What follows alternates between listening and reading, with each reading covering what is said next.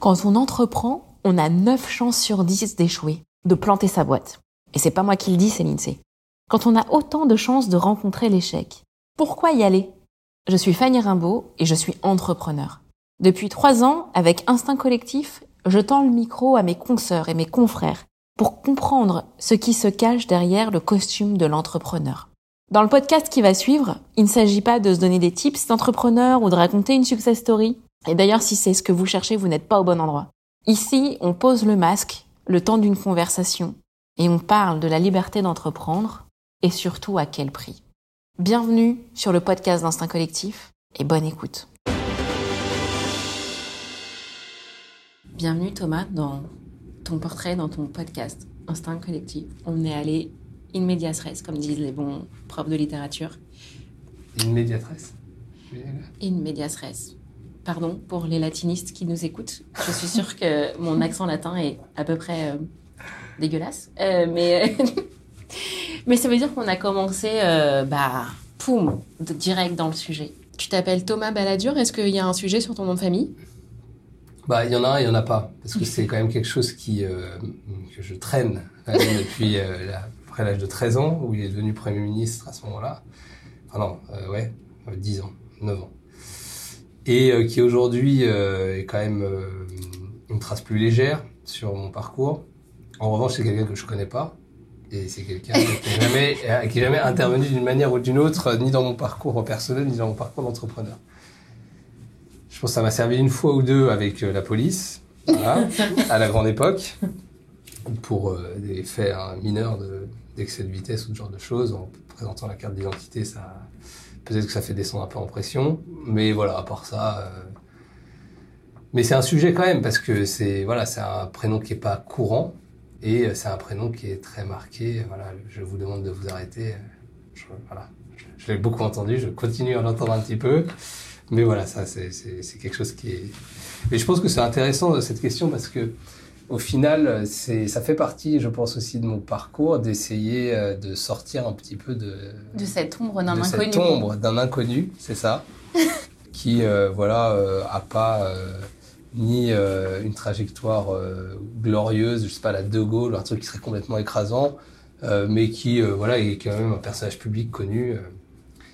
et de sortir de ça, ouais, c'est c'est quand même un c'est quand même un défi, ouais quand on s'est eu quelques, quelques moments au téléphone, tu me disais, euh, moi je suis un diesel. Mm.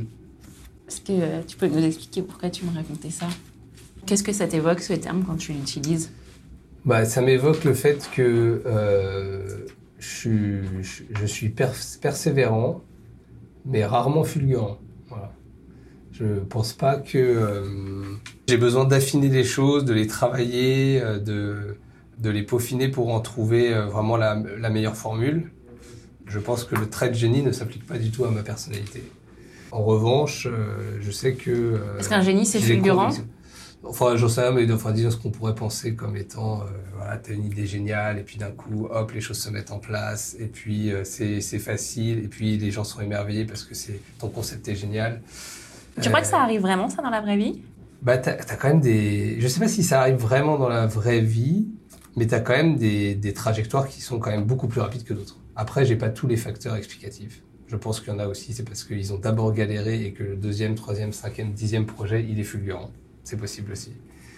Mais j'ai quand même, non, je, je croise des personnes au-delà de l'entrepreneuriat où je trouve qu'ils ont euh, à la fois euh, un esprit euh, synthétique et, et, perçant que je peux envier. En revanche, je sais que moi, je, je, voilà, je lâche pas. Pense que c'est clairement euh, une, de mes grandes qualités, c'est que je lâche pas et que je suis euh, toujours en lien avec le contexte. C'est-à-dire que je sais à peu près où je veux aller, je, fais en sorte que les choses avancent et je me sers en permanence du contexte pour, euh, pour aller vers, ça. Et au fil des années, j'ai aussi du coup ce côté diesel, c'est que tu, tu mets du temps à démarrer, mais tu consommes moins aussi si tu consommes moins que l'essence, je connais, connais rien, mais c'est un peu dans cette idée-là, c'est que voilà, ça va moins vite, ça démarre moins vite, mais par contre, une fois que c'est lancé, les obstacles euh, te font moins peur, les obstacles sont plus facilement appréhendés, anticipés, euh, et ça aplanit la route, quoi. Euh, voilà, c'est un peu, de manière un peu imagée mon caractère. Et euh, voilà, je pense que dans l'entrepreneuriat, c'est je pense que c'est une qualité euh, qui peut euh, voilà. Après, il faut pas tomber dans l'obstination. C'est tout le risque de lucidité. Il faut de la lucidité quand même. C'est quoi l'obstination de l'entrepreneur C'est c'est dur, hein. c'est dur, à, c'est dur à, à distinguer, mais je pense que c'est quand tu perds le rapport au réel. Quand tu perds le rapport au réel et que t'es que euh, dans, t'es même plus dans la projection, t'es un peu dans le rêve, quoi. Moi, je pense pas du tout que les entrepreneurs, ça soit. Alors, il y a une dimension de rêve qui est un, qui est un déclencheur au départ, mais après, t'arrêtes très vite de rêver, je trouve, quand t'es entrepreneur.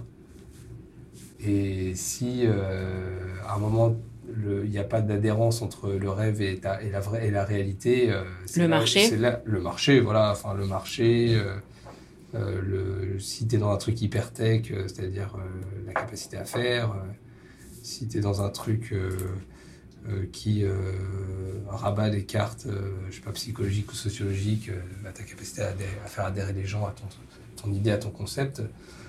En fait, voilà, c'est comment tu. Il y a un temps pour le, rêve et simplement le départ, et après, tu tombes dans l'obstination si tu refuses de voir que la réalité, il n'y a pas de chemin entre la réalité et ton rêve. S'il n'y a pas de chemin, tu es dans l'obstination. S'il y en a un qui est dur, qui est long, et que petit à petit tu vois des choses se mettre en place, là, je pense que tu peux, tomber dans la, tu peux tomber dans la- plutôt dans la persévérance. Euh, Ça semble être des termes que tu utilises comme si tu les connaissais bien. Il y a des moments où tu t'es dit, où tu Ouais. t'es dit là, c'est le chemin de l'obstination, ou ça y est, j'ai déjà pris quelques pas dans le chemin Ouais, de l'obstination? ouais. En- hum, oui, oui, oui, il y en a. Mais il y en a encore. hein. Ouais, c'est un, donc un risque encore. identifié chez toi de ta personnalité? Ta vigilance. euh, en fait, euh, j'ai plus tellement peur de ça parce que euh, je sais. euh, j'ai, en fait, je mets beaucoup moins d'ego dans ce que je fais qu'avant. Et donc, du coup, tu es beaucoup plus à l'écoute euh, de, à la fois de ce que peut te renvoyer le marché, mais de ce que peut te renvoyer aussi des personnes qui t'aident à t'aiguiller vis-à-vis de ce marché. Et vis-à-vis de ton idée de départ ou de ton idée du moment, euh, moi, je mets beaucoup moins d'ego qu'au départ de l'aventure entrepreneuriale. Et donc, du coup, t'es- tu prends plus vite. euh, tu- là, tu vois, typiquement, euh, il y a deux jours, dans le cadre de la levée que je fais, euh, j'ai un, un investisseur qui me dit euh, voilà, moi, sur ce segment-là, j'y crois pas. Et je te dis pourquoi j'y crois pas. Et je dis écoute, ça, ouais, ça s'entend, je vais retravailler le truc, quoi. Alors que je pense qu'il y a, au début, j'aurais été euh, mais si, moi, j'y crois. Il a rien compris. Il a rien compris, moi j'y crois, euh, et moi j'y crois. euh. mais en fait, euh, ouais, tu y crois, mais si tu es en position d'écoute, tu vas voir que tu peux continuer à y croire, mais un peu différemment. Et ça, ça te permet d'éviter ce piège de l'obstination qui t'envoie forcément dans le mur. Qu'est-ce qui s'est passé pour que tu passes du de l'ego à, à la position d'écoute? Est-ce que tu arrives à le, Ouais, à le tracer? Je pense qu'évidemment, il y a l'expérience qui fait que, à force de faire des choses qui ne t'amènent pas là où tu pensais, et ben, tu appréhendes les suivantes de manière un peu plus prudente, un peu plus position d'humilité, quoi, par rapport à, à ce que tu peux penser. Je pense aussi, euh, dans mon cas personnel, je pense aussi qu'il y a ma, ma foi qui fait que je me sens pas complètement maître euh, de tout ce qui peut m'arriver. Et donc, à partir de là, comme tu te sens pas maître de tout ce qui peut t'arriver, pareil, ça te met dans une position d'humilité où tu vas te dire, écoute, t'es pas, t'es pas complètement maître de ta trajectoire. Il y a des choses qui t'arrivent, qui te sont clairement imputables. Il y en a d'autres qui t'arrivent. D'autres, si tu peux appeler ça la chance, le destin. euh, moi, c'est plutôt une conviction, tu vois, ancrée sur, euh, sur une transcendance. Mais à partir de là, euh, tu fais un pas de, tu fais un pas en arrière en disant, c'est pas que moi, tu vois. Et quand c'est pas que moi, et ben ça te met en position d'écoute par rapport à tout le reste. Et tu te dis, du coup, est-ce que je suis pas en train de me tromper? Ou est-ce que euh, est-ce qu'il n'y a pas un autre chemin? Ou euh, et voilà. Et surtout, du coup, si tu te trompes, bah tu te dis aussi c'est pas que toi. C'est un peu à double tranchant. Ça te ça permet aussi de faire redescendre en pression tes échecs. Tu les prends pas de manière facile. Tu as aussi un côté un peu du ok, tu vois, destino quoi. C'est pas grave. On va faire autrement. Donc euh, voilà, moi j'allie à la fois l'expérience et aussi une conviction que j'ai pas complètement les manettes et qu'il y a quelqu'un d'autre, quelque chose d'autre qui aussi euh, veille sur moi et veille sur cette trajectoire. Merci de nous le témoigner. Enfin, Ah ouais. on- c'est la première fois qu'on, bah, enfin disons-le, qu'on parle de Dieu dans, Ouais. dans Instinct Collectif, alors Ouais. que, alors que je pense que la, qu'on l'appelle, que ce soit Dieu ou que ce soit la foi, ça Ouais, me semble être un, un asset de l'entrepreneur qui est, pour le coup, qui est un, qu'on retrouve. mais. Tout le monde ne l'a pas nommé comme tu viens de le faire. je, je te remercie parce que c'est, je trouve que ça traduit et une confiance et un, un partage qui est, qui Après, il faut pas que ça pense, faut pas que ça laisse à penser qu'on se détache de la rationalité. Les choix sont rationnels. En revanche, tu décharges un peu. Tu fais reposer le sac à dos de tes choix, de tes, de tes décisions, en te disant, mais c'est pas que moi qui porte. Et donc aussi, euh, quelque part, une fois que c'est pas que toi qui porte, toi, tu fais les choses en conscience, vraiment en, en vérité, quoi. Mais après, si ça marche pas, tu vois, c'est pas toi Dieu, quoi, quelque part. Donc, euh, Mm. voilà. Et ça, ça, je pense que ça fait vraiment dégonfler l'ego et donc du coup, ça, tu gagnes en lucidité. Et donc on revient sur le fait que on sort de l'obstination et on va plus vers la persévérance. Tu disais qu'il y avait des, des moments, euh, bah, finalement, dans ton apprentissage d'être entrepreneur, d'être chef d'entreprise, d'être le pilote d'interstice. Il y a cette, euh, cette notion d'apprendre justement de, du solo player à, du, au, à l'instinct collectif. Est-ce que euh, voilà, tu peux nous parler de cet apprentissage de, du cap- à devenir capitaine, on va dire ça comme ça? Ouais, c'est ça, c'est vraiment, c'est vraiment ça. Franchement, joue dans le... dans- je trouve que c'est ce qu'il y a de là. euh, aujourd'hui, tu me dirais, c'est quoi le, ce que tu as le plus aimé C'est, je trouve, que c'est le plus passionnant. Aujourd'hui, c'est, vraiment, c'est, c'est euh, le plus passionnant et c'est ce qui est, euh, je pense, euh, vraiment une des vraies, vraies clés de la réussite. Alors tout le monde dit oui, c'est les ressources, les compétences, euh, les RH, la bonne équipe et tout. Sauf que en vrai, là, tu vois, je suis en train de relever des fonds, ils s'en, ils s'en foutent un peu. Quoi. C'est ce qu'ils cherchent, c'est le pied de colonne, le PNL, les vidas, les machins. Ce qu'il y a derrière, ils cherchent pas. Et heureusement, c'est dommage parce que franchement, justement, passer cette capacité à passer de soliste à chef d'orchestre, c'est franchement, euh, enfin, c'est vraiment un émerveillement déjà de se dire que tu es capable de le faire. C'est vraiment fou. Ça passe par beaucoup de phases d'ajustement, pas forcément très agréables, où tu es obligé, euh, évidemment, d'avoir du lâcher prise. Mais ce lâcher prise, il se fait toujours dans, dans un flux, un reflux, tu vois, où tu te dis à ta directrice commerciale, bah, vas-y, je te laisse les rênes. Et puis, tu assistes aux réunions euh, de l'équipe commerciale et tu lui coupes la parole et t'interviens et tu vas dire à tel sales, non mais ça tu déconnes et machin. Et elle, du coup, elle se met en retrait. Et du coup, tu dois apprendre derrière, après, à écouter les feedbacks en disant, mais Thomas, moi, si tu me laisses pas la place, ça va être compliqué. Et donc là, tu fais, ah ouais, mais je, suis con. Enfin, tu vois, je, je donne les rênes à quelqu'un et je les reprends dans la. Enfin, tu vois, des trucs. euh, et donc, euh, euh, donc ça, t'es es obligé, pareil, je pense, de pas mettre trop d'ego en te disant, euh, voilà, je peux pas, euh, je, je suis en train de grandir, je peux pas tout faire. Et les gens que j'ai mis en, que je mets là, j'ai confiance en eux, je les laisse. Et en fait, là aujourd'hui, euh, tu vois, j'ai plus de rôle opérationnel. Et là, euh, mardi dernier, du coup, j'étais, j'ai fait mon, j'ai fait un codir, et c'est la première fois où, euh, où en fait, euh, le codir, euh, j'avais, on était sur une table de codir, si tu veux, où t'avais, j'étais là, et puis j'avais euh, trois personnes de chaque côté, une personne en face et tout. Ça y est Et là, je me suis dit. Arrivé. Et là, je, et là, ça, si tu veux, ça a juste matérialisé dans une image, figé dans une image, le fait que. oh, ça y est, enfin tu, je- enfin, tu vois, quelque part, Ça y est, de- t'es patron. demain, non mais demain, je me casse la gueule à vélo, je suis pas là pendant un mois. En fait, ça va, ça va rouler sans moi. quoi. Ah.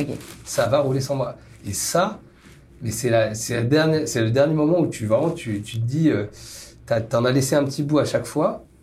Bien sûr, après, il y a les rôles de leadership, euh, de relations investisseurs, de com externe, de machin, tout ce que tu veux. Mais en tout cas, sur ce, que, qui, fait, ce qui fait quand même le cœur de ton projet, c'est-à-dire euh, l'entreprise, le service que tu délivres, le fait que les gens savent vivre ensemble, bah ça, c'est délégué. C'est...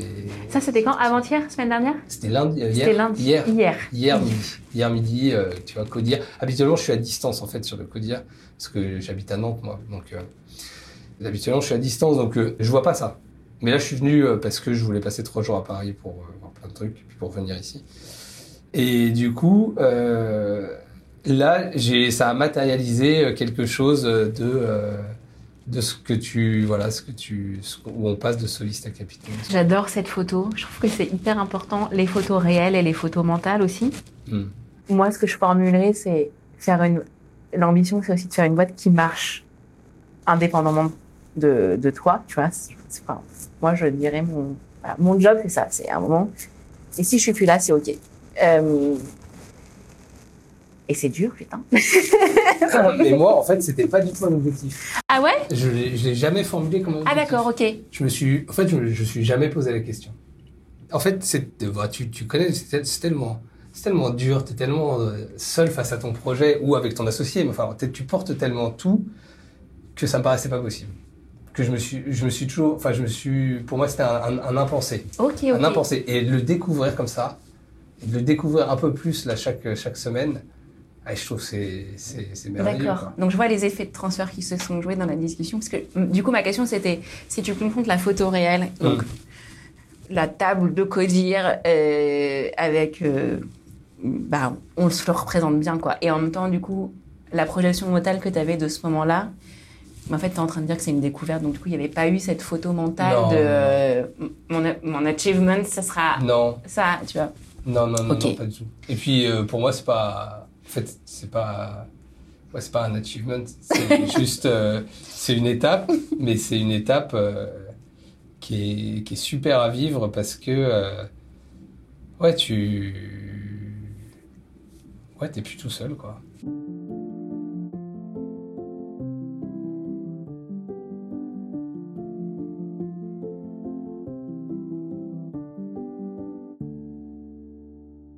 Alors, si on, on continue à se montrer les photos de la- de l'album, là, Mhm. Bah, Est-ce que tu pourrais nous partager une photo Bon, le mot est fort, mais c'est le terme qui me vient. Mhm. Du désespoir. Ah ouais, Ah, j'en ai une là, c'est. J'en ai une et qui me revient comme une angoisse assez régulièrement. Enfin, assez régulièrement, de moins en moins, mais qui. En fait, c'était. au- Je pense que c'était en 2015 ou 2016. En gros, on avait lancé un peu le produit, on avait deux, trois clients pilotes, mais on avait. Tu vois, je sentais qu'on n'avait pas trouvé ni la bonne formule, ni le bon outil, ni notre marché, et tout ça. Et je me souviens, on avait parmi nos clients des professionnels de santé qui s'organisaient dans des groupes de coopération sanitaire locale, bref. Et euh, le chef de ce truc-là avait dit on prend Interstice, on va travailler en collaboratif et tout. Faut, que le, médical, c'est tout sauf collaboratif. Ils n'ont pas du tout, c'est des mentalités, surtout les libéraux, c'est des, des entrepreneurs qui sont chacun dans leur segment et on les force à travailler ensemble. Je me souviens de sortir de chez un des mecs à qui je faisais une formation et j'étais allé euh, entre deux de ces rendez-vous euh, médicaux. Il m'avait euh, accordé cinq minutes d'attention pour mon truc. J'essayais de lui montrer comment ça marchait. Je suis sorti de là et j'ai eu, tu sais, j'ai vraiment, j'ai, en fait, je sais plus si sur le moment j'ai eu une angoisse, mais je me souviens de ce moment de sortir de ce cabinet médical en disant, mais, mais à quoi ça rime? Qu'est-ce qu'on fout, quoi? Pourquoi? Qu'est-ce que je sors de, de chez ce gars qu'on a rien à foutre? Je vois un truc, les gens en ont rien à foutre, il en a pas besoin. Euh, je suis un imposteur. Je suis un imposteur qui, qui se fait plaisir.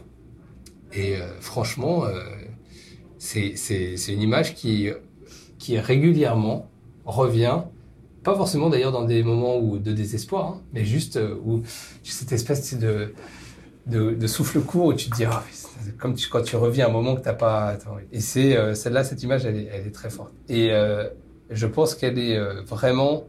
C'est un garde-fou aussi pour moi, peut-être pour mes prochaines aventures entrepreneuriales, de se dire, ça, je veux pas le revivre. Ça, vraiment, je veux pas le revivre parce que parce que, tu vois, ça veut dire que t'es t'es pas sur le bon chemin. T'es pas sur le bon chemin. et- Après, je, je pense qu'aujourd'hui, je le revivrai pas pareil, mais Hmm. Voilà.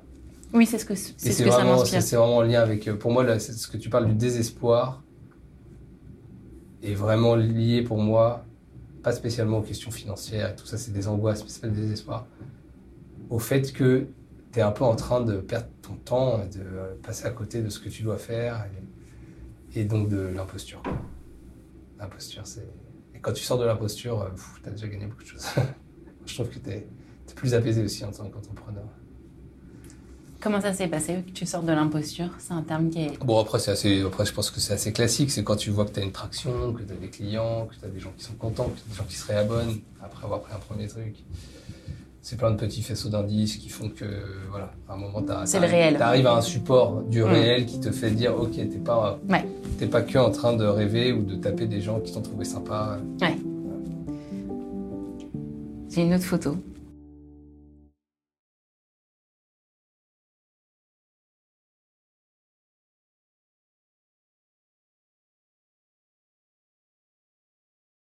J'hésite entre deux termes. Je vais utiliser les deux, on va voir s'il y a une différence, ok Mhm.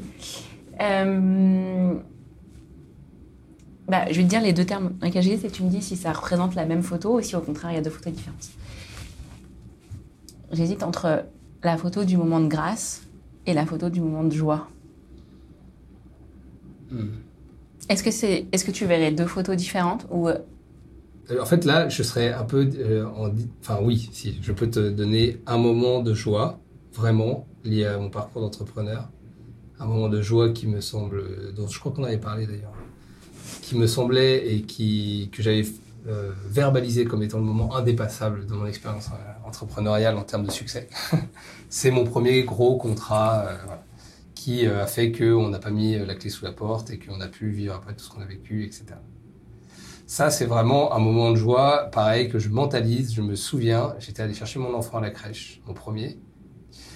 Je descends, j'habitais encore Paris, je descends la rue d'Oberkampf euh, avec la poussette. Le téléphone sonne.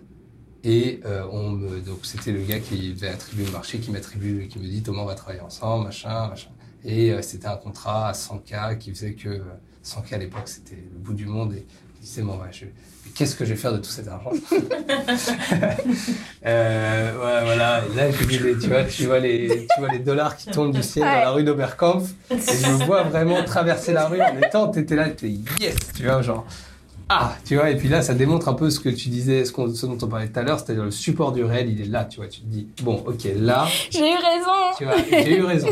On me l'enlèvera pas. Ça, tu vois, on me l'enlèvera pas. Maintenant, je, quand même, je voudrais formaliser autre chose, c'est que derrière, j'en ai pas eu d'autres comme ça.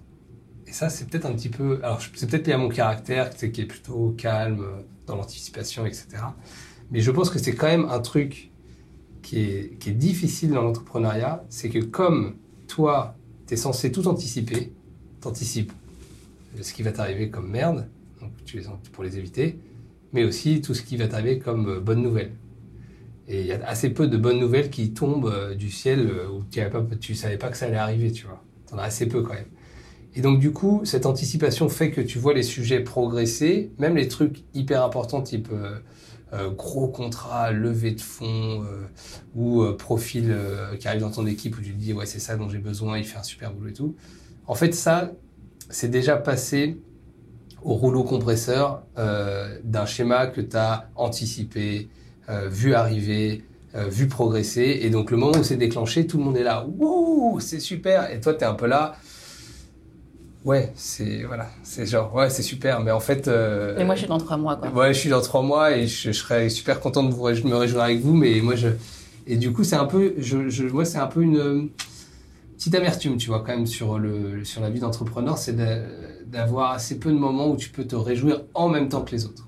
Et la grâce et la joie, on dit que c'est la même chose Enfin, tu mettrais ton moment de grâce, tu mettrais la même photo ou... Non, non, c'est pas la même chose parce que la joie, je pense que c'est quelque chose, euh, euh, tu vois, qui va être. euh, En fait, pour moi, la joie, elle est peut-être plus personnelle liée à un événement. La grâce, pour moi, elle va être plutôt, ça plutôt être un tableau, quoi. Un moment où tu te dis, ouais, là. euh, Et ça, ce moment de grâce, tu vois, par exemple, je pense que je l'ai vécu au moment du dernier codir qu'on qu'on envisageait. Exactement. Là, tu te dis, en fait, c'est un émerveillement Oui. un peu soudain et Mm. inattendu. Oui. La joie, c'est plutôt la, C'est l'éruption. Ouais, ou c'est la confirmation de quelque chose euh, Mm. que t'avais, qui, qui sort pas de nulle part. Alors que, ouais, la grâce, c'est genre, oh putain, j'avais pas vu, c'est c'est super. Ouais, ouais. Et ça, le codir, c'était c'était ça. Mais je l'ai, je l'ai entendu comme un Ouais. moment de grâce, d'ailleurs. Ah ouais, c'était vraiment ça, c'était ça, c'était un, ouais, c'était un vrai moment de grâce. euh. T'en as d'autres, genre là, j'en ai aussi euh, d'autres. euh, Tu vois, moi, le- les petits moments de grâce que j'adore, c'est quand je vais dans les bureaux à Paris et que j'entends euh, deux deux, personnes de deux services différentes parler entre eux sur un sujet sans que moi je l'ai vu de nulle part, tu vois. Et ça, je trouve ça génial parce qu'en fait, tu te dis, mais il y a plein de choses qui se font alors que dont je suis pas au courant et, et quand tu les soulèves et que tu les découvres, tu fais, ah, c'est génial ce qui se passe. vous bossez, vous, vous créez des choses ensemble, vous faites avancer le collectif. euh, Et ça, c'est des petits moments où tu te fais, ah, c'est un petit moment, quoi. On va arriver dans la zone d'atterrissage. Mhm. Et je te le dis avec un soupçon de tristesse, parce que je vois plein de thèmes qu'on pourrait aborder ensemble, mais on fera un volume 2. Voilà, On fera ta bio. c'est ça. Trop cool. Bon, bah merci, c'était chouette. Ça y est, la conversation est finie. J'espère que vous avez passé un bon moment avec nous.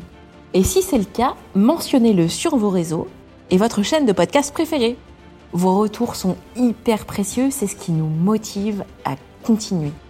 D'ailleurs, si vous souhaitez prolonger la discussion, vous pouvez me retrouver sur LinkedIn. Enfin, pour celles et ceux qui s'intéressent aux mécaniques d'hypercroissance, moi, c'est ma passion. Je vous recommande chaudement notre podcast Kiss My Scale. J'y reçois des personnalités aux manettes de croissance vertigineuse. Bon allez, et maintenant au boulot